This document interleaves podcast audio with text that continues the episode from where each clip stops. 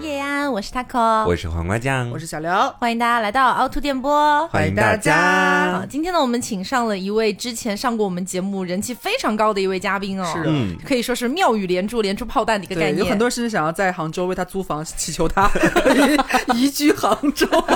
天天过来录音，对，让我们来欢迎嬷嬷。哈，大家好，我是嬷嬷。嗯，是。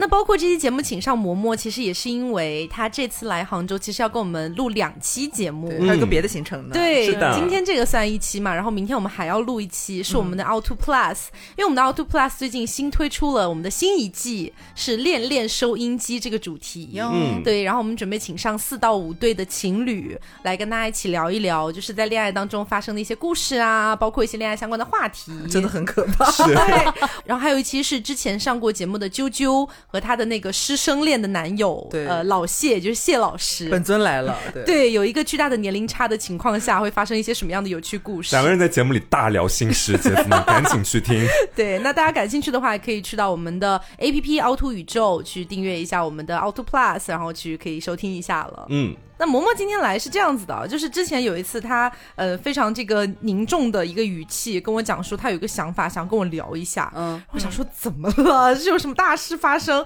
我以为他跟他女朋友分手了还是怎么样？我想说为什么要找我聊？乱讲话，人家女朋友下期 plus 就要来了，我造谣人家分手。我没有造谣，我说我以为了。OK 然后我就想说，OK，我现在有时间，我可以可以给你打个电话嗯这样子。然后电话打过来之后，哦，结果是他关于我们的节目的主题有一个他自己的一个新想法，想跟大家聊一下你们。就很想来杭州住啊？想自己来录了。对，然后他就讲说，因为他的妈妈是一个打引号的比较疯狂一点的女性。嗯然后在交谈的过程当中，我发现我妈其实跟他妈在某些层面上还蛮像的，嗯就也是那种疯狂女性。疯女人。对，所以我们今天就想到说，不如做一期主题来聊一聊我们疯狂的家人们。可以哦的，然后今天主要的一些内容，可能还是会比较偏向于，就是他们怎么会这样，奇人异事是吗？就奇人异事这种感觉。然后的话呢，大家也放心，就是我们今天就是讲述的这些故事，其实都是征求了我们家人同意的，果真是这样的吗？就有浅浅征求一下妈妈。来寄律师函，那不如我们就让嬷嬷先来聊一下，就是你觉得你妈妈的这些疯狂事迹里面，有哪个是你第一个就是非常想要分享的？嗯，我觉得最想说的一点就是，因为刚才 Taco 也说了，我妈妈是个怪人嘛。哦他他没有说啊，我不敢这么讲哦。是我说的。就本人今天想在这里就是散播一些关于本人妈妈的一些负面新闻。呃就是首先，我妈应该有一个最显著的特点，就是她是一个 A K A 医美冲锋狼。好，他真的很喜欢做医美这件事情。嗯，就是我觉得爱美之心人皆有之嘛，但是就是让我印象最深刻的，可能是我小的时候，因为我家其实离学校不是很远，然后一般我们就是、呃平时走路去上学啊，顶多坐个公交车什么的。嗯，然后大家小时候没有坐过那种黄包车，就是人力 人力车车对对，就是其实是那种富贵家庭才会坐的啦，真的吗？有吗？程度很多哎、就是类似于年幼版的里程专车那种感觉。你 这辈子离不开。对，然后要贯穿自己的这个人设，你知道？然后就有一天，我妈就坐着那个人力三轮车来接我，然后就是在同学们的万众瞩目下，然后我踏上了那辆黄包车。嗯 但是我妈妈那天的行头就非常的奇怪，她就戴着一个巨大的一个墨镜，然后和一个帽子，就有点像是那种女明星害怕被偷拍，然后做的一些那种变装打扮。然后我就问她说：“妈妈怎么了？为什么今天可以来坐一个黄包车，有这么奢华的享受？”然后她就说。宝宝，我要跟你说一件事情，就他的语调也非常的凝重，嗯，然后他就缓缓的摘下了他那个蛤蟆镜，然后我看到他的眼睛上有两道巨大的刀疤，然后还在丝丝渗血的那种，啊然后我当时就特别害怕，我就说怎么了？然后他就就是语重心长的说：“宝宝，你也该懂事了，妈妈最近 为什么要这么讲啊？妈妈最近欠了很多赌债，然后最近在被人追杀，然后一不小心被抓到，然后那个 追债的人用砍刀在他眼睛上面砍了两刀。”天哪，他骗你哦的，骗我的，就是其实我妈是去做了一个土法双眼皮手术，土法因为她就是在我们那里的女人街的随便一个小店铺，然后做了那种三百块钱的土法双眼皮手术，哦做的非常失败，这是可以说的吗？很感人。但当时你有有相信他？我当时在一个嚎啕大哭，我真的相信了。妈妈被砍了，呜对啊，老师完蛋了，我们家要亡了，从此嬷嬷没有家了，天塌了，我记得我小的时候，我妈也是去割了双眼皮，失败吗？这是可以讲的吗？失败，大失败，你知道吗？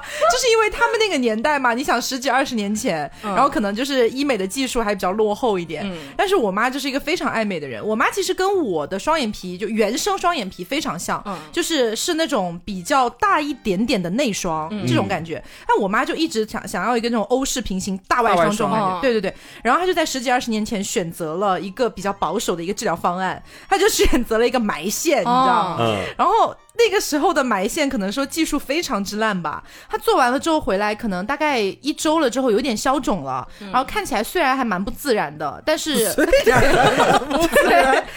还蛮不自然的，但是你要硬说的话也能接受这种感觉。嗯，但是没有过去多久哈，那个术后的一些反应就出现了，他的眼皮就开始疯狂渗血。啊，就大概维持了半个多月的时间，我妈每天什么都不能干，因为你想，她眼皮在渗血，她是皮下渗血还是真的往外就是血冒出来？我印象有点不太深刻了，但是我隐约记得好像大概是类似于那个线崩了还是怎么样的，哦对，然后要等待一段时间再去做修复这样子。嗯然后呢，他就每天就是什么事情也干不了嘛，然后他就在没法家见人了对，没法见人。关键不是没法见人，是他没法好好的看清楚东西。对，然后他就每天躺在我们家那个床上，然后我外公外婆去给他弄那个冰袋啊，什么东西的，他就每天，我就小时候觉得我妈像一尊佛，就是眼皮在渗血的佛，他就躺在那边，然后有什么事情就会叫我说宝宝去帮妈妈倒杯水，就这样维持了半个多月的时间，然后他就做的那个切开的，就是重重新新修复的。修复的。哦，对，所以在此之后，我想去做双眼皮手术的时候，我妈第一反对的就是绝对不让我去做埋线。嗯。即便是当时医生也有告诉她，其实现在的埋线技术也好很多了，嗯。但我妈就是坚决不要，就是躺在床上什么都干不了对了。她怕我也在那边躺半个月，怕你重蹈覆辙。好像《还珠格格》里面紫薇失明的那一段，是好惨哦，他那个时候，然后我妈还有另外一个也是一个医美大事故吧，就是其实，在比较早的时候就已经有玻尿酸了，然后嗯。我当时其实不知道玻尿酸叫玻尿酸，我一直以为它叫玻璃尿。玻璃尿，大概是我初中的时候吧，那个时候玻尿酸刚刚开始流行嘛，嗯。然后我妈作为一个医美冲锋狼的话，她肯定是要就首批尝试这个新的技术。嗯。她就是背着我们全家人偷偷的注射了这个玻尿酸，就是打在他的山根那里，嗯，哦，然后也是非常的失败，怎么回事啊？就是因为其实玻尿酸呃 玻尿酸。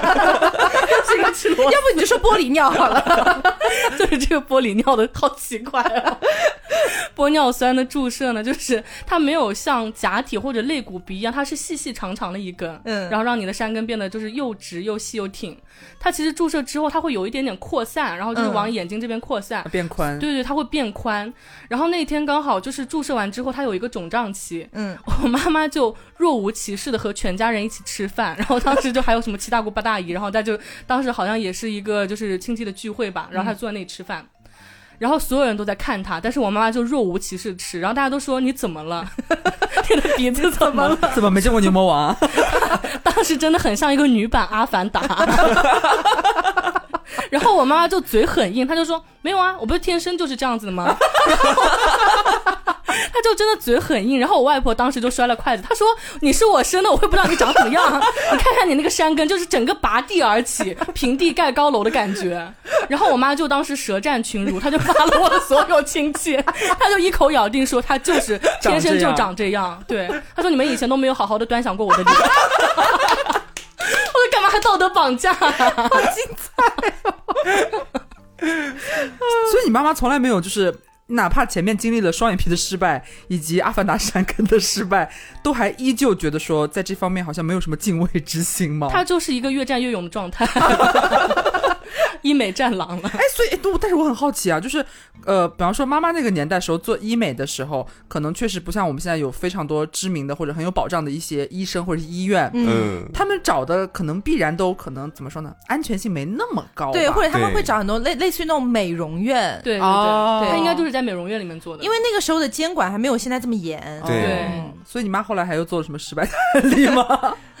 他她有做很多项目，就还有纹什么美瞳线啦，然后就、哦。她好像最近几年光是眉形就变化了五种，就是从、就古早的时候其实也是在女人街有那种纹眉的项目嘛，啊她就是那种纹两道，就是像大 S 说的那个金子一样的眉毛，细细长长，而且时间长了之后，他的眉毛会变成铁锈红，对。就很奇怪嘛。然后后面他自己也觉得可能已经就审美有一些被时代甩在身后，嗯。他就去纹什么点刺的，有什么韩式平眉，哦。而且当时刚纹完眉毛之后，它不是有一个脱落期吗，就是还没有加掉落的时候，就真的很像蜡笔小新。嗯。很深颜色，对，反正那个时候我妈就没有再坚称她是天生的这件事情，觉得瞒不过所有人。但是不能再继续坚持了吗对？了啦，但是最近有进步啦，最近在纹什么丝雾眉那种，哦，对。就是有想要改善的比较自然一点。她还点。在朋友圈集赞，就是说什么大家去扫什么猪猪姐，然后如果我朋友圈提了什么猪猪姐猪猪姐，然后说来猪猪姐这里纹眉，我知道一百个赞可以便宜三百块钱。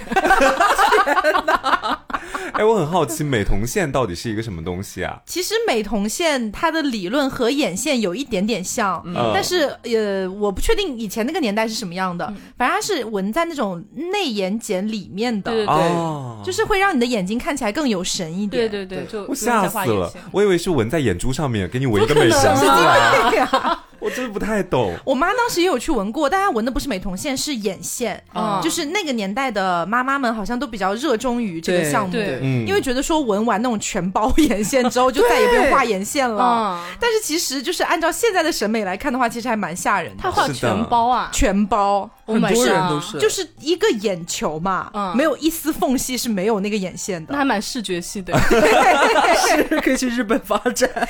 因为他们纹的年代大概是八十年代嘛，所以他们就会觉得说八十年代那个时候本来就是比较追一些什么潮流啊对这种东西。港风也都是偏好像偏全包眼线那种感觉。对，哦而且我妈当时我看过她的以前年轻的照片嘛，嗯然后她的照片就是很很很两极反转，就她只有两种风格的照片，一种风格是那种偏向于八十年代那种影楼，然后比较艺术一点的，嗯。就是一个女人非常婀娜的那种什么抚摸自己的脸呐、沙龙照那种，对对对，要么是这种，要么就是那种和自己的小姐妹一起在外面的那种拍照，嗯。就是可能会大家都穿着什么喇叭裤啊，街拍。哦对，然后所有人的头发都是金毛狮王的那种卷曲的，就大概只有这两种风格这种。嗯然后他后来也有跟我讲，就是当时我一开始也打算去就是纹个有的没的什么东西，嗯，但是我妈妈也也有强烈反对我去纹那个全包眼线。你想过纹全包我没有，我没有，我当时应该是想去纹眉还是干嘛的。啊嗯，然后我妈妈是提醒我不要去纹那种就全包眼线，嗯，因为现在也很吓人，就是它那个时间久了之后，它那个全包眼线没有泛铁锈红，它是泛那种青色，就是墨绿之类的。对对，就有点嗯青绿青绿的那种感觉。好吓人哦。然后我妈妈想去洗呢，但是又不敢，它维持的时间很久，但就是会掉色。只要带到棺材里。坑都踩了，对，嗯不然的话，她也可以一直维持视觉系女孩这样。还蛮感人的。然后我妈这个人其实也是在爱美这件事情上面，就是咱咱们只能说是一个越走越远。就是嗯怎么回事呢？就是她年轻的时候还没有生我的时候，其实身材非常非常好。嗯在以前的节目上，我也跟大家讲到过，她是做那种 T 台模特的，嗯身高也很高，然后呢，就是整个身材的那种曲线就非常非常好嘛。嗯，她以前的腰最细的时候有一尺七还是多少，反正特别细。嗯然后以前最喜欢穿的就是旗袍啊什么的，直到就生了我。因为生我的那段时间，她也算是被迫害吧，我只能说，就是因为当时我外婆还有我奶奶，就他们更老一辈了嘛，他们其实不太有这种什么坐月子应该怎么样吃营养餐这个概念，嗯，他他们就觉得只要吃的比较呃滋补。滋补一点就油水好，丰富，对，所以就天天给他灌猪油，啊，啊，对，不是直说接喝，不是啊，就是拿猪油给他拌饭啊，然后炒菜也全是大坨大坨的油啊，就这样子。哦。对，然后同时还给他吃很多糖，因为就是老一辈那个年代糖其实比较稀缺一点嘛，嗯他们就会觉得糖是好东西。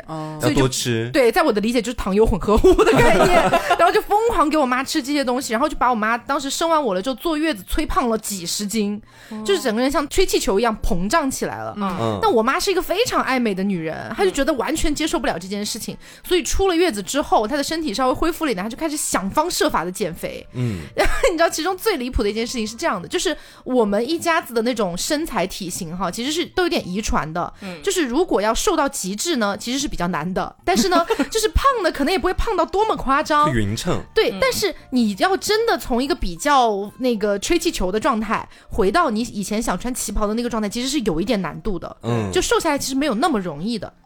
然后我妈当时就想了各种各样的办法，就是什么那个保鲜膜裹在腿上去爬楼梯啊，哦 对，这些她都试过，然后就是都没有什么特别大的用处，你知道吧？嗯，后来我也不知道她是从哪个地方看到了一个食谱，就你知道我妈这个人她是不会做饭的，她完全不会做饭，但她当时就觉得说她要按照这个食谱认真的就是用餐，嗯对，嗯然后那个食谱是什么东西呢？就是各种各样的辣椒，就是吃辣椒啊，辣对辣椒汤，对灯笼椒啊、小米椒啊，啊反正你能想到的，可能有五六种种类的辣椒吧。然后煮那种水煮菜，就类似于什么菠菜啊、生菜啊这种都可以。然后跟五六种辣椒一起炖一锅汤。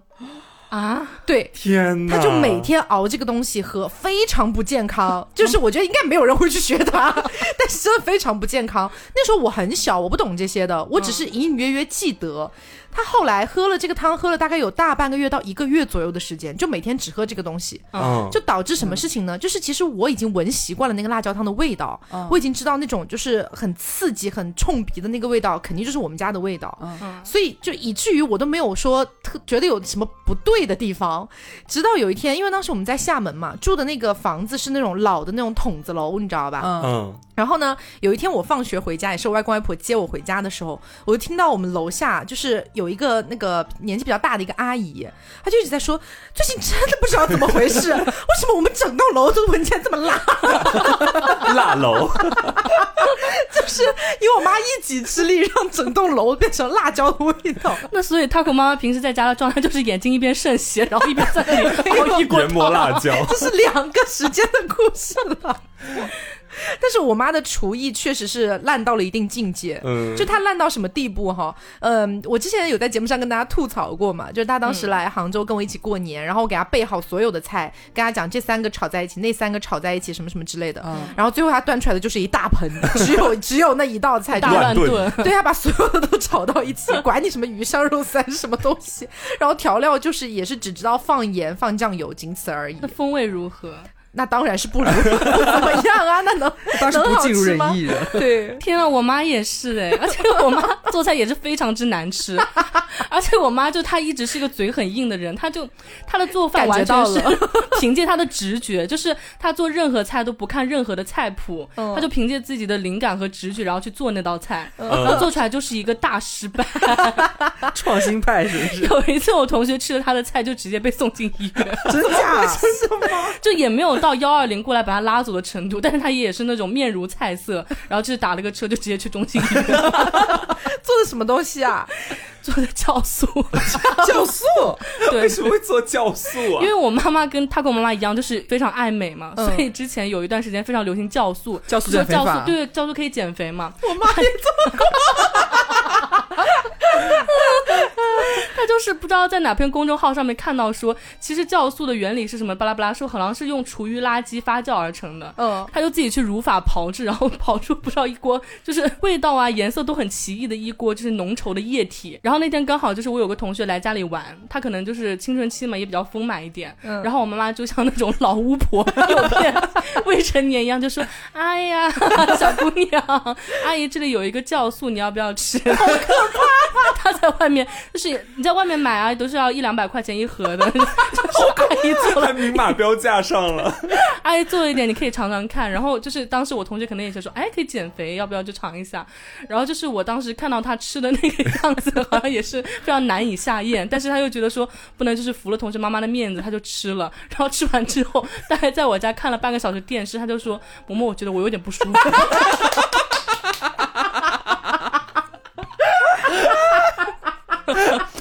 一下，你妈妈做的酵素是吃的，”对，是吃的。啊，你妈妈做的不是吃的吗？我妈做是喝的。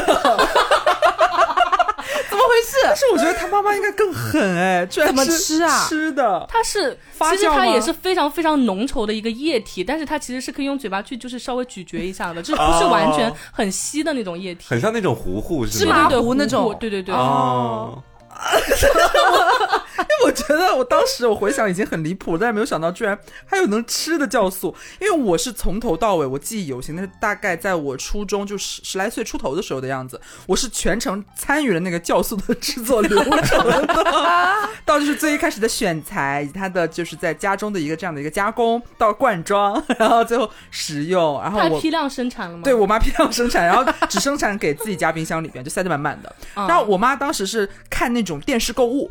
嗯不是蛮流行的嘛，然后那段时间电视购物就特别流行什么酵素减肥法，他卖的其实不是酵素，他卖的是做酵素的工具，啊它会卖桶，就让你自己做。对授人以鱼不如授人以渔。对 对的，对对，就是你回家就是要自己动手丰衣足食，你的肥只能靠自己去努力减。嗯然后呢，他就买了那一套东西回来，它里边包含专门的所谓的发酵专用桶。嗯然后专门做酵素的一个桶，嗯然后还有一些瓶子，就是可能到最后你要灌装的时候用这个东西。嗯然后回来之后，我妈就是整个人就是兴奋了起来，然后就拎着我爸去那个水果批发市场。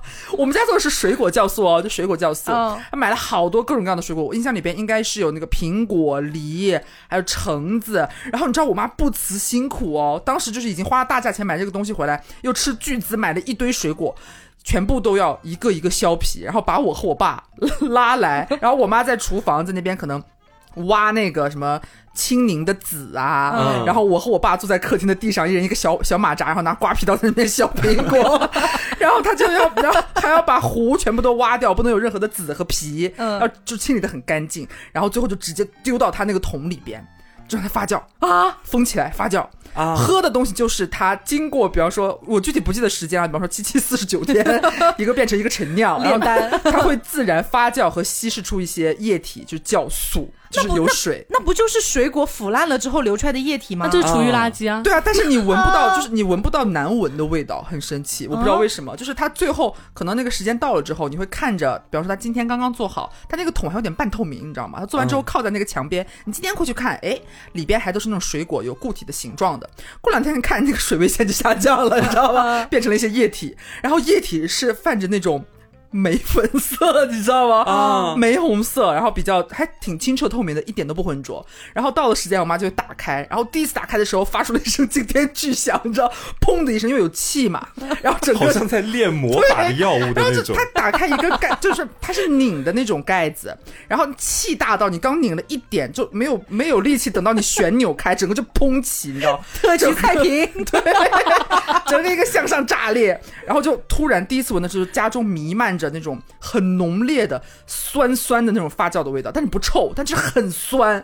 然后我妈就会不辞辛苦，要端着那个大桶再挪回厨房，然后拿那种超大的滤网把那一大桶东西过滤出来。对，它只要那个汁液嘛，嗯。然后灌装，开始灌装，灌装好了之后，哒哒哒哒哒放在那个冰箱门那一侧，然后按部排好，然后坚持遵循着，比方说一天早一瓶，晚一瓶，早一瓶，晚一瓶，有让你一起喝吗？有人问，一开始我妈是没有向我伸出这个橄榄枝的，但是因为嗯。我那个时候其实已经年纪不是很小了，初中生了，嗯。也有点那种爱美的那个心思上来。但是我印象当中，我其实初中时候一点都不胖，然后我个子很高，但是你就会觉得自己是不是有一些许丰腴这样子，嗯。就看见妈妈减肥就是会心热。就觉得嗯，我也要参与进来，不能让我妈一个人独自领跑 这种感觉。然后我就申请加入这个战队，然后我妈非常就是大方的接纳了我。然后我们两个就开始一起喝，每天早上喝，晚上上学前一瓶，放学回来一瓶。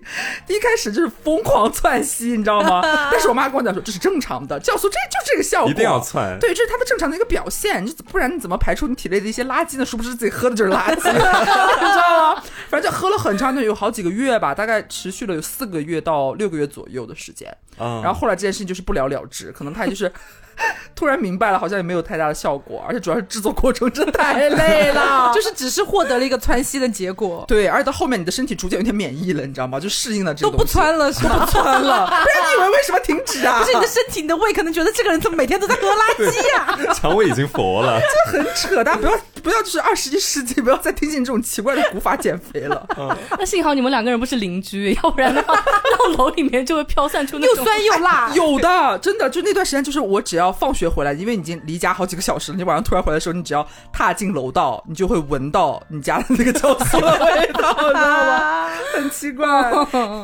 也是凭你妈妈一己之力把你们整栋楼对。变成了酵素楼，我这边是辣椒汤楼，然后我妈妈的话，除了酵酵素，它有一些其他的自创菜肴。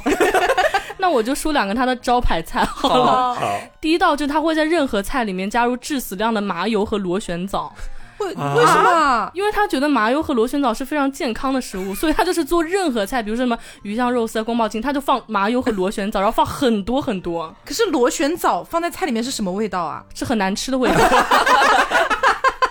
好像闻所未闻哎。对啊，就有点像死小孩的头发。啊，好吓人呐！天哪！可可是这两个食材的味道，我感觉都很重哎。其实，对啊就是你不管炒什么菜，都会变成只有这两个东西的味道啊。对，妈妈没有感觉到吗？主要是我妈，她就自己不吃，她所有的菜都是给别人吃，做给我吃或者做给我同学，有没有一种可能，她真的很讨厌你，想把你毒死？是 有可能。我觉得你说的是对的，我想到就是我妈这个人，她不是做菜也特别垃圾嘛，这个技术。然后呢，她有一次就是好像是我爸那段时间身体不太好，她就想要炖鸡汤给我爸喝。但其实我爸那时候好像也没有怎么样，就可能小感冒之类的吧，免疫力有点下降而已。嗯然后我妈就想说不行，一定要给他炖那种农村的老母鸡汤。哦对，然后就让我外婆，我外婆在农村，她是会自己养那种放山鸡的，嗯所以就是特别特别健康的鸡。然后我外婆呢，就是说 OK 没问题，然后给给我妈杀了好多只鸡，然后运到这边来嘛。嗯，然后就想说这么上好的食材放到我妈手里面，希望不要糟蹋了这种感觉。然后我妈就开始寻思，她就觉得说炖鸡汤如果只是浅浅的把鸡放到水里面，再加点盐，这样的话呢，可能会勾不出这个鸡它最精华的部分。她为什么不能去看菜谱啊？她没有这个概念，你知道吧？她相信她自己。嗯，嗯，然后呢，我妈就开始寻思，她说当归得加一点，党参得加一点。大补，你爸不会流鼻血吧？然后他？就开始疯狂的寻觅，我都不知道他最终找了可能有十几种的那种中药药材，就各种各样的补的那种药材，然后就开始给我爸炖鸡汤，炖出来奇苦无比，你知道吗？因为就是你想中药材炖出来就是会苦啊，中药就是苦的呀，嗯他就是拿炖中药的方式炖了一锅鸡汤啊。OK，就是我知道有一些鸡汤它是可以正常的放一些药材在里面的，嗯但是我觉得应该不至于多到有十几种。我妈当时把自己逼成中医了，你知道吗？然后就开始炖那个鸡汤，然后我妈还想让我喝，因为那时候我也小，大概也是上小学、初中的时候嘛，她觉得说长身体多补一补也是好的。嗯然后我就喝了一口，我就再也不想喝了，我觉得太苦了，我接受不了。然后我妈妈就开始寻思了，我妈妈说：“ 那既然因为这个鸡汤太苦了。”宝贝不喝的话，要不就给他增加一点甜味，你知道吗？对，加不要再，放了。但是我妈没有加糖，因为我我妈觉得说加糖可能会破坏这种药材本身的那种就是补的那个效果。啊嗯这是我妈自己的理论，我其实不了解为什么。然后我妈就开始想，那既然如此，中药材里面有一味药，它是可以带来甘甜的味道的，那就是甘草。啊，哦，我不知道大家有没有尝试过，就是一锅汤里面放了甘草之后，你喝到的那个味道，它是甜的，没有错，但是你就会觉得，呃，有点像是你好像离死神很近的味道。就是好像是你把整罐的糖都撒进去了，开始发苦的那种味道，啊甜中带苦，苦中带甜，他们就是一个纠缠在一起的哎，味道。这听起来让我马上联想到了瓜多年前做的一个糖山然后炒炒饭，又苦又甜啊差。不多就那种感觉，又苦又甜。但是我妈当时就觉得说，她这个方法是对的，而且是很健康的。她当时还跟我讲，只要是健康的东西就没有好吃的 良药苦口是吗？她，PUA 我，你知道吗？然后后来那段时间，我们就基本上可能隔一周就要喝一次这种汤。后来我爸就是主动就是表示说，我觉得我的身体真的挺不错的，还想多活几天。我只是想喝一口鸡汤而已。不了，我妈才作罢，她真的离谱。听起来好危险，为什么大家的妈妈都很奇怪？我觉得我妈还好，只是鼓捣一个酵素，然后用于自己的减肥瘦身。你们两位荼毒各自的家人，甚至整栋楼，对还不自知，还嘴硬，这是我原生的，我厨艺本身就很好。我妈是什么时候开始意识到她的厨艺很差这件事？也是近几年才意识到他 都过了很久哎，她已经快五十岁高龄了，你知道吗？她最近几年才意识到，就是包括之前，比如说，呃，我跟妈妈讲，我说我要带朋友回来玩，就是可能小学生或初中生的时候嘛，带同学回家玩，然后妈妈就会说好啊，妈妈今天给你们露一手，然后我就会很害怕，因为我妈的厨艺哦，她就是说，除了刚才那种致死量的甜味和中药材之外，她还有一些也是它的，嗯，也不能算招牌菜，它其实没有什么招牌菜，它的招牌菜就是把所有东西炒在一起，嗯就 然后营造出一种很怪异的氛围感，这样子，这 是它的招牌。嗯但是呢，就是每一次我跟妈妈讲说想要带朋友回来玩的时候，我妈妈就是会主动请缨嘛，我这时候就会说，嗯，可是我们想要出去吃麦当劳。不 需要你做了。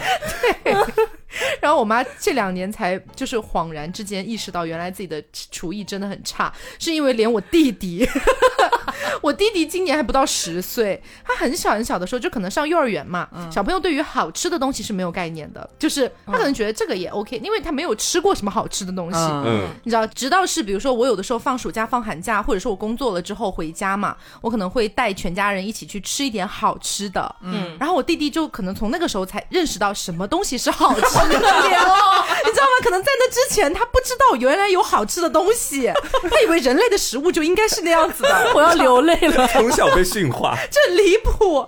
然后我弟弟尝过那些好吃的东西之后，他也开始逐渐他，但是我弟弟就是很乖巧的一小孩，他不会跟妈妈讲说妈妈你做的东西真难吃啊，不会讲这种话，但是他会在妈妈问说哎这个东西好不好吃的时候，妈妈，我吃饱了。我想吃麦当劳。就类似这种感觉，他会说嗯妈妈我今天不饿，我在幼儿园吃的饱饱。可怜哦。但是即便是这个情况呢，在我弟弟还是比较小的时候，我妈也是一直骗我弟弟说他做的东西是好吃的，就是 进行一个欺骗的动作。我觉得我妈也是真的很喜欢骗人。怎么回事啊？你俩？为什么我跟我妈都好爱撒谎、啊？是我骗别人说我是张栋梁，然后我妈也骗我，你连骗你什？么？你妈骗你什么？就是我妈撒的谎和我一样，就对我们的人生不会有任何的帮助，也不会引来别人对她的尊敬。这是毫无用处的一个谎是吗？，对，就是我妈对我撒过最大的一个谎，是说在做人工呼吸的时候需要堵住溺水者的肛门。为什么会扯到这个地方来啊？我不知道，就是有一次我们家里人在看电视节目的时候，然后我妈就跟我说，她说我教你，如果以后别人溺水的话，你要怎么怎么做人工呼吸。然后前面的步骤都是对的，但是最后她说你一定要用你的手指插入对方的肛门，把肛门堵住。为什么？对啊，why？你妈是不是觉得如果不堵住肛门，你就进行一个吹气的话，会从肛门漏出去？可能是觉得是这个原理吧，但是这是错误的呢。然后就有一次上课的时候，也是我初中的时候，就也老大不小了。然后有一次我在上课的时候就丢大脸，因为当时刚好是在说类似于安全教育嘛，就说嗯啊，就怎么样是正确的那个人工呼吸的方法。然后我就觉得说，老师我知道，首先第一步就是要把手指插进他的肛门里。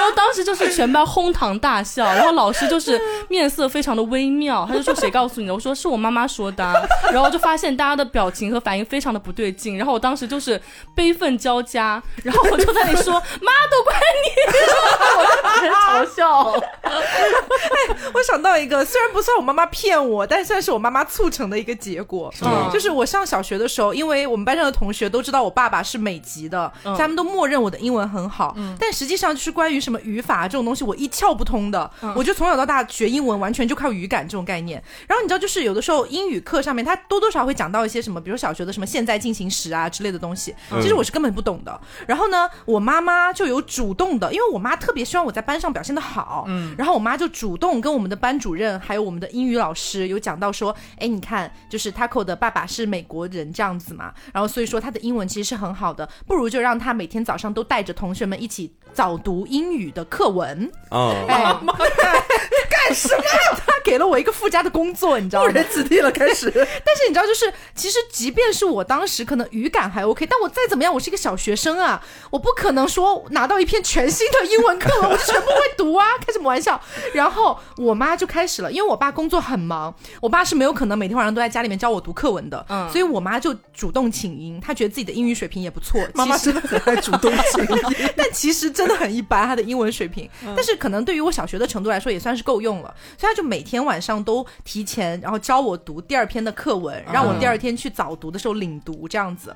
然后我也就逐渐习惯了这个步骤，直到有一天，直到有一天是什么情况呢？好像是我妈那天跟我爸一起出去，就是类似于约会，一起出去吃饭干嘛的。嗯然后呢，等他们回来的时候都已经十一二点了，就是我已经要马上入睡了。然后我就去找我妈妈，我说妈妈，明天的那个英语课文我还没有。就是提前预习过，然后我妈当时可能也是喝了点酒吧，她就觉得说没关系啊，就是宝贝。对啊，英语很好，应该不用妈妈教也可以了，晚安。我我就我不知道该怎么办了，然后我就翻开那篇新的英语课文，发现里面起码有大概十几个我完全不认识的单词。哦我想说完蛋炸掉，然后到了第二天早上。我这个人又很要面子，你知道吗？嗯我又不敢站出来说，因为我妈妈没有教我，所以我不想来领读，我只能硬着头皮往讲台上面走。啊你怎么读那几个单词啊我？就磕磕巴巴的去拼那个单词怎么读，哦因为我爸其实是有教过我拼读法这个概念，然后我就有去拼，但是你知道多多少少会拼错的，对你不可能完全正确的拼对每一个单词，。对，然后我们英语老师也在旁边就是监工嘛，他就看出了一丝不对劲，然后他就说。嗯，这篇是不是还没有预习啊？啊，我当时觉得好丢脸，因为你知道吗？底下四十多个同学就齐刷刷的看着我，哦大家虽然没有在嘲笑或者怎么样，但是大家的眼神里面都透露出一丝困惑。我觉得好社死啊！然后我当场在讲台上哭了，哭，我真的哇哇大哭。然后我一边哭，我们英语老师还安慰我说：“不要哭，不要哭，没关系。”然后我一边哇哇大哭，一边说：“我妈妈昨天晚上没有找我。”她喝酒了，她喝醉了。这事情我印象很深刻。然后我妈妈还有撒过一个弥天大谎，就是 啊，这个很烂呢，我怕你们骂我。什么？她说周星驰是我的生父，什么？什么？你妈好离谱啊！就我们家人都好喜欢跟明星沾亲带故哦。你是张栋梁，你的生父是周星驰。真的，就是我妈非常喜欢周星驰，就是家里每一部，就以前大家会在那个音像店租 DVD 来看嘛，嗯。然后她就给我看周星驰演的那些电影，一边看就说这个是你亲生爸爸，然 后我就相信了，就那个时候我还没上小学，然后她就是很认真的说说来隔着屏幕叫一声爸爸。然后我就对着那个电视机，我就说爸爸爸，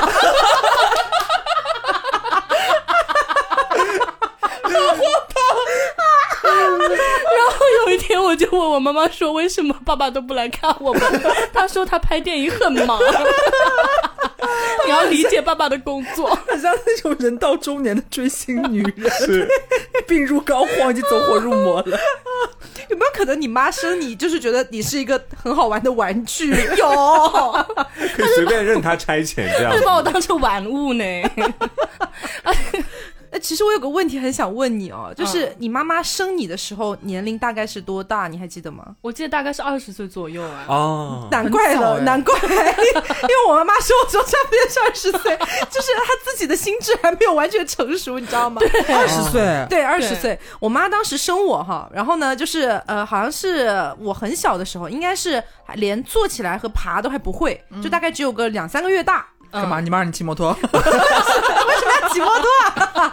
当时是这样的，就是有一次是因为夏天，然后因为我是一月份出生的嘛，其实生完我之后没几个月就要开始进入初夏的那个阶段了。嗯，然后就在那个时间段里面，我妈呢就是有点上火，可能不知道吃了什么东西，有点上火。辣椒汤吧。哦，有可能哦。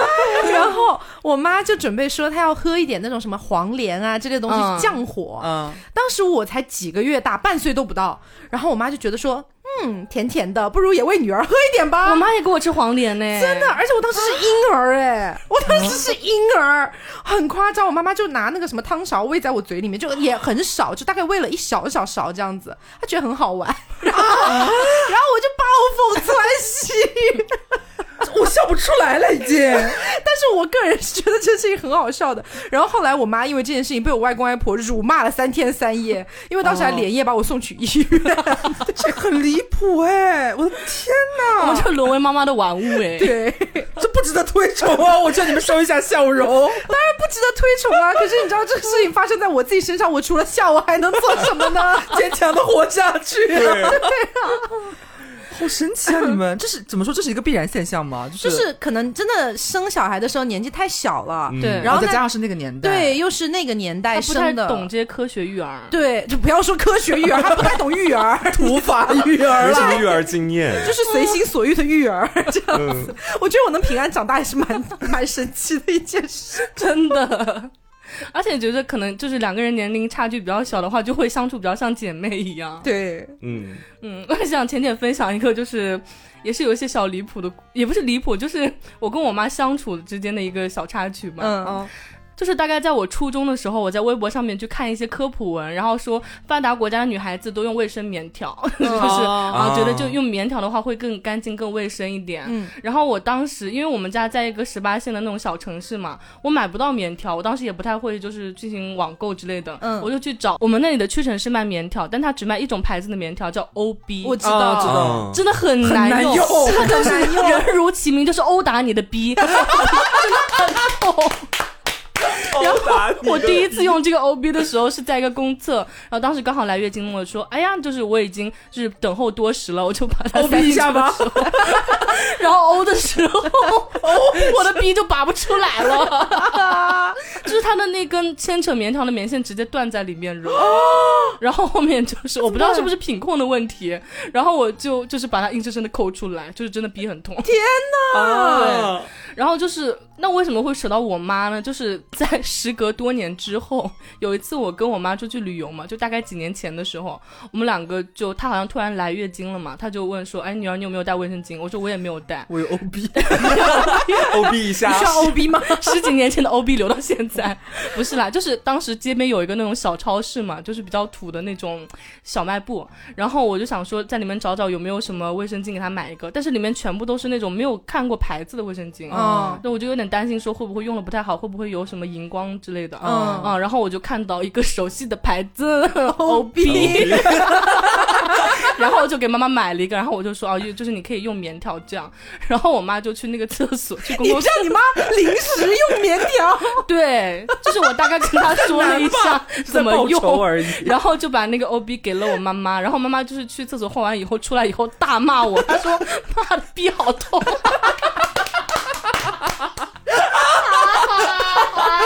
妈妈跟你说病好，因为我知道，我知道，因为那个年代的 OB 它只有植入式的，对它没有导管。对对对，就是植入式，然后小小一截，我妈在里当场飙脏话。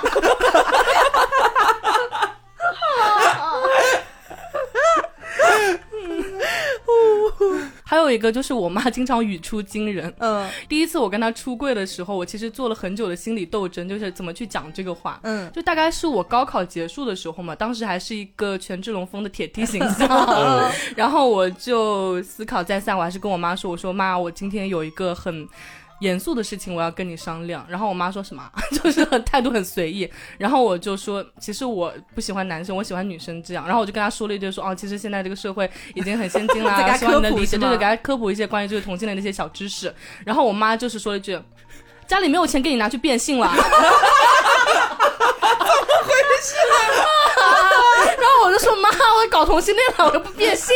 然后我妈说哦，那你搞吧，真假？你不变性。接受了吗？然后他就就就就这么接受了。就虽然之后他有的时候会就是偶尔记忆丧失，就是好像忘记我跟他出柜这件事情，然后偶尔又会想起来。但是那一次第一次出柜的场景真的让我记忆犹新。他说家里没有钱给你拿去变性了，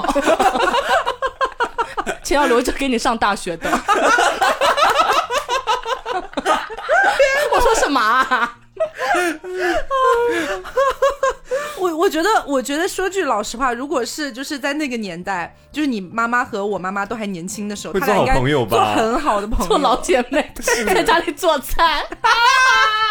然后互相喂给对方吃，双双进医院了啦。哎，那如果就是 Taco 妈妈、我妈妈和刘妈妈的话，然后三个人如果是姐妹的话，那年夜饭哎 哎，他妈妈做饭很好吃，他妈妈只是做了一个没有什么用的酵素而已。，对对，那我妈妈和 Taco 妈妈可以就是主刀，然后 Taco，然后刘妈妈就是提供饮品之类的。然后全家人进医院就团团圆圆，好黑暗哦。太黑暗了，海龟汤吧，这个是。海龟汤的汤面是全家人进医院，为什么？请还原。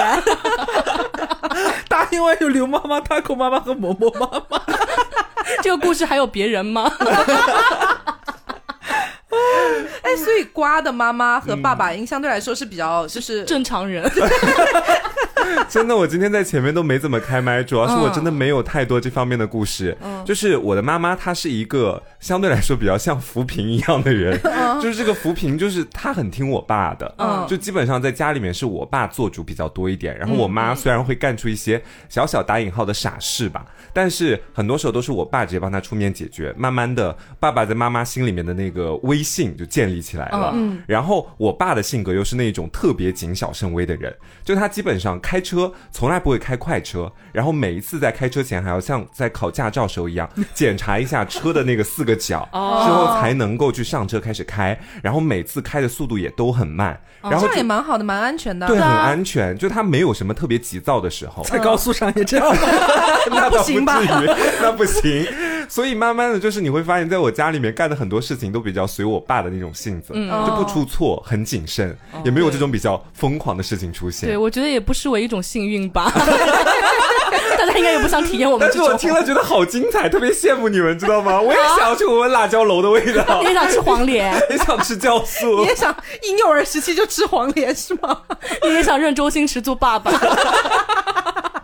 但就是会让我觉得说，其实我们经常会在一些不管什么文章啊，还是之类的一些地方看到说，呃，好像中国式家庭这五个字一摆出来，就会让你觉得特别的沉重，嗯或者说对压抑，好像就。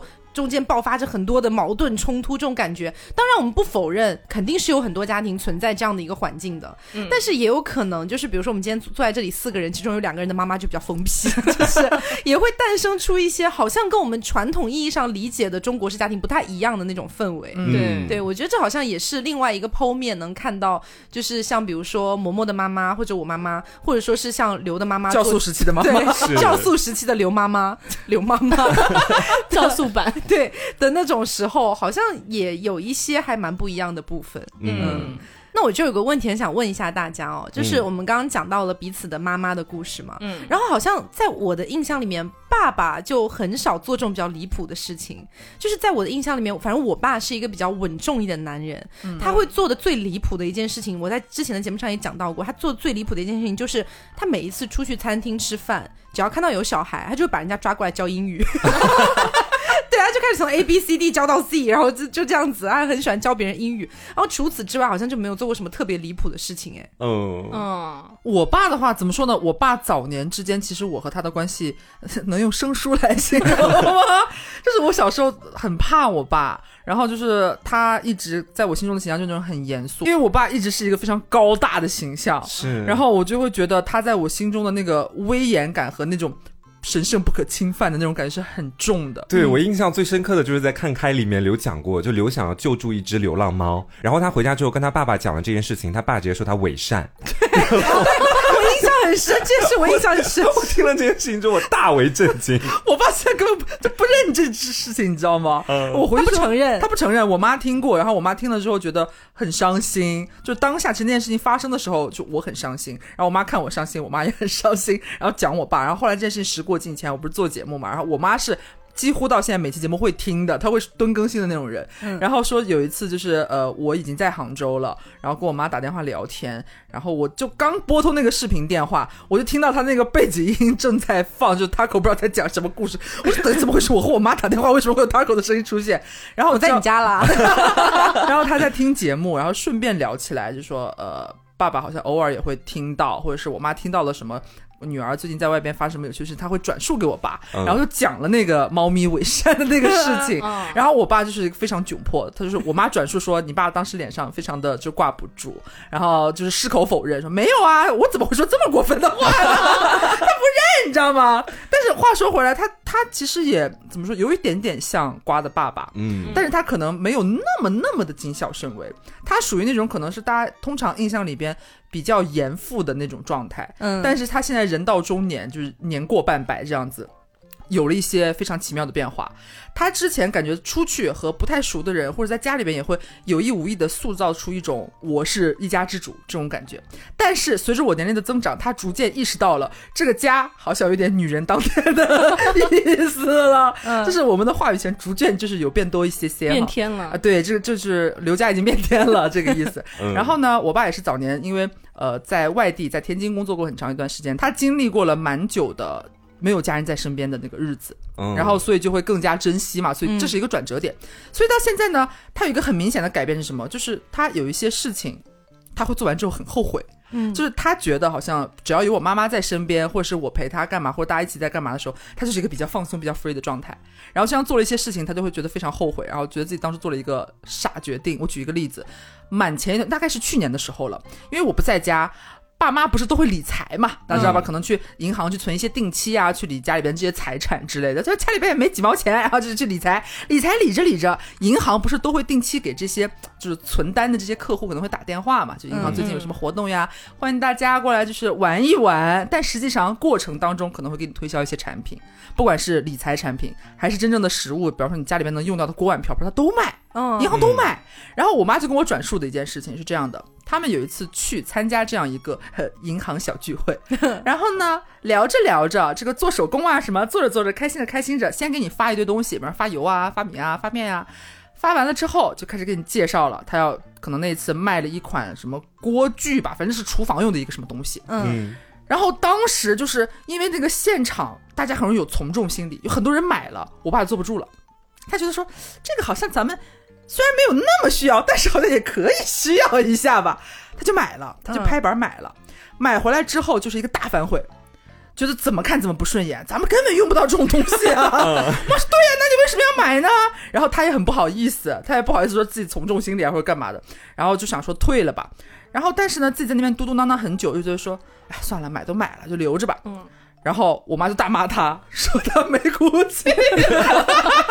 然后最后还是我妈回去就找到银行说直接退掉。然后你妈回去舌战群儒了。对我妈在出门之前，我爸还是一个力挽狂澜，就说：“哎呀，这其实也没多少钱，算了，快别去了，麻烦啊什么的。”他懒。等我妈就是事成 归来之后，你知道我爸笑得有多开心，就是把钱还到了我爸的手里。我爸就是我妈的原话是说：“你爸那嘴呀、都快咧到后脑勺儿去了，马上就把钱放回他的钱包里了，开心的很。”就是我觉得我爸跟我从小到大到现在印象还蛮不一样的地方，因为我觉得我妈是一个。自始至终还在我心里形象还比较统一的一个人，她的人设还比较固定。嗯但是我爸是有一个比较大的反转的，爸爸转型了，是我比较喜欢现在的爸爸了。对，嗯，哦，哎，那我还有一个问题想跟大家聊一下，就是我们刚刚都了解了一些我们的父亲或者母亲在年轻的时候做的一些，呃，或者说最近做的一些比较荒唐的事情哦。那如果说是以我们现在的状态，就是我们二十多岁现在的状态，然后突然可能有个机会，你穿越到了妈妈或者爸爸还年轻的时候，嗯也就是说他们可能二十多岁的时候，我们今天可以不用聊的那么催泪哈，就是你可能要跟他说什么话啊之类的。嗯就一个问题，你们会想要跟他做朋友吗？我超想跟我妈做朋友哎，为什么我？应该会做她的那种很好的闺蜜，嗯因为妈妈说一件事走远点，别来缠边。死 gay 踩两脚啦！为什么要这么说我们同性恋群体啊？这是你的妈妈。没有，就是因为我现在每次回到家里面，跟我妈就两个人一旦聊起护肤、化妆这种事情哦，啊我妈就会给我一种感觉，就是她蛮想跟我聊这些的，而且很想。知道一下最近的这个护肤品的风向是怎么样，嗯哪一款粉底液很好用，然后恰好他又觉得我在外面的那种大商场混迹过，其实本人也没有，只是他知道我在杭州，好像就是觉得在外面见过世面一样，你只在那边丢过脸啊？也没有丢过脸吧？就是他会直接问我说这个牌子怎么样，那个牌子怎么样。哦然后我们俩其实有那么几次真的聊得非常的开心，但是有好几次都是我妈聊着聊着，好像突然反应过来，我好像生的是个儿子，儿子是不能化妆的。哦，他有的那个封建礼教在那个地方。对他突然意识过来，然后很多时候就是聊完那个护肤品或者化妆品的全部内容之后，他会再叮嘱我一句说，像我觉得的话，就是男孩子根本就不需要用这些化妆品和护肤品，就是你妈很过分哎，过人和拆桥，拆桥。对啊，从我这里取完经之后，然后就让我自己不要再用，说你一会儿不要化妆了，对你的皮肤根本不好。然后我就觉得说，就因为我是男孩儿，然后你就会有这样的一种怎么说传统的思想在约束着。那假设我如果是回到我妈二十多岁的时候，嗯，我们不是在是一个怎么说母子的这种关系，相反是一个很平等的朋友关系他。一样也会过河拆桥，就跟你聊完之后说，我觉得你们男人可以不用用这个东西。但我觉得应该会是我们俩在聊这些东东西的时候会聊得更加开心一点啦。嗯就到最后他应该也不会那么大肆的想要批评我，因为毕竟朋友之间嘛，还是要给对方一点面子。意思是说他在背后批评，在 背后讲你坏话。有可能哦。我妈那个人她化妆哎，你们知道吗？干嘛了？但是嬷嬷应该很想跟妈妈做朋友吧？我觉得我跟我妈应该会是酒肉朋友，然后在背后讲一下对方坏话那种。我觉得我跟我妈的话。应该能做还不错的朋友，然后我可能会经常骂他恋爱脑，因为我、哦我妈真的是在年轻的时候比我早年间还要恋爱脑的一个人。嗯，首先，她很笃定自己双鱼座的这个人设，嗯，她觉得双鱼座就应该恋爱脑，就 所以她就是始终在贯穿这件事情。然后，如果我跟她年轻的时候是认识的话，我应该会天天骂她，然后会天天给她播放就是王宝钏挖野菜的那段视频，对，然后说不定就能就是拯救一些什么东西之类的。那你们会一起结伴做医美吗？就是去埋线，应该会耶，然后一起躺在床上当佛。然后手拉手躺在床上圣贤。别了吧，一起做辣椒减肥。我觉得应该是会的。我跟我妈应该，我应该是会很愿意跟我妈妈这样的人当朋友的，因为我嗯以前也有一段时间翻出了，就是他们可能他们年轻的时候那种相册嘛，嗯。然后我就会看到好多我妈妈年轻的时候，比如他们还在什么那时候不都他们有固定的工作的什么厂啊，这厂那厂的，嗯。她在里边就是一个文艺女性，嗯，就是会参加各种各样的文艺汇演，表演走学。对啊，表演很多节目，就主持啊、唱歌、跳舞什么各种剧啊什么的。妈妈可以给你伴舞，应该是对，应该是欧嘞欧嘞欧嘞，妈妈下面伴舞是吗？所以我觉得我跟我妈，如果是她年轻时候的那种状态的话，应该是可以做那种双生姐妹花，可以组成一个就是组合，叫做 twins。对，因为我妈这身高也很高啊，然后她那个时候我能够感受，从她那些过往的照片当中能感受到，她也是一个很爱美，然后也就是接受新鲜事物的那个范围比较广，嗯然后人也很 nice，有会交很多的朋友。所以就是说，如果我们三个在当时穿越过去之后也认识，我们就会六个人一起组团去做医美，是这样吗？很有可能。可以那个双人同行，一人免单。对，那其实今天是比较轻松一点啦，嗯来跟大家分享了一些我们的爸爸或者妈妈年轻的时候，其实偶尔也是会有一些疯狂的举动的。是的，对，所以我觉得从这个角度来说的话呢，嗯，因为可能我们在记事了之后认识的爸爸妈妈，更多的都是一个比较成熟一点呐、或者说是更多对我们施加管教约束的这样的一个有形象吗。嗯，其他人吧，对 我们这里还是有啦，有 啦有啦，呃一部分啦。然后的话，呃，所以我觉得就是说，嗯，我不知道有些听众他们会不会去了解自己爸爸妈妈年轻的时候的故事，嗯，嗯。啊，包括像之前好像有一次也有聊到，就是刘的爸爸妈妈在年轻的时候其实是有非常精彩的爱情故事，然后还有瓜的爸爸妈妈好像也是有提到过是的，对，所以我觉得就是呃，我们当然其实很难把爸爸妈妈真的拉到我们的节目上来做嘉宾，我觉得这点有点太为难我们了。对，但是的话，从这个角度来讲，我觉得大家也可以在有的时候，比如说跟爸爸妈妈打电话闲聊的时候，嗯，我觉得不妨也可以问问他们年轻的时候都做过一些什么样的事情。他们应该自己蛮愿意讲的。对，我觉得应该是有一种忆往昔、忆当年那种感觉 是。对，所以呢，也是推荐大家可以去跟爸爸妈妈聊一聊这块的内容，应该会蛮精彩、蛮有趣的。对嗯，好，那今天的节目呢，差不多就是到这里了，希望大家能够喜欢。那么我是 taco，我是黄瓜酱，我是小刘，我是嬷嬷。别着急，慢慢来拜拜。拜拜。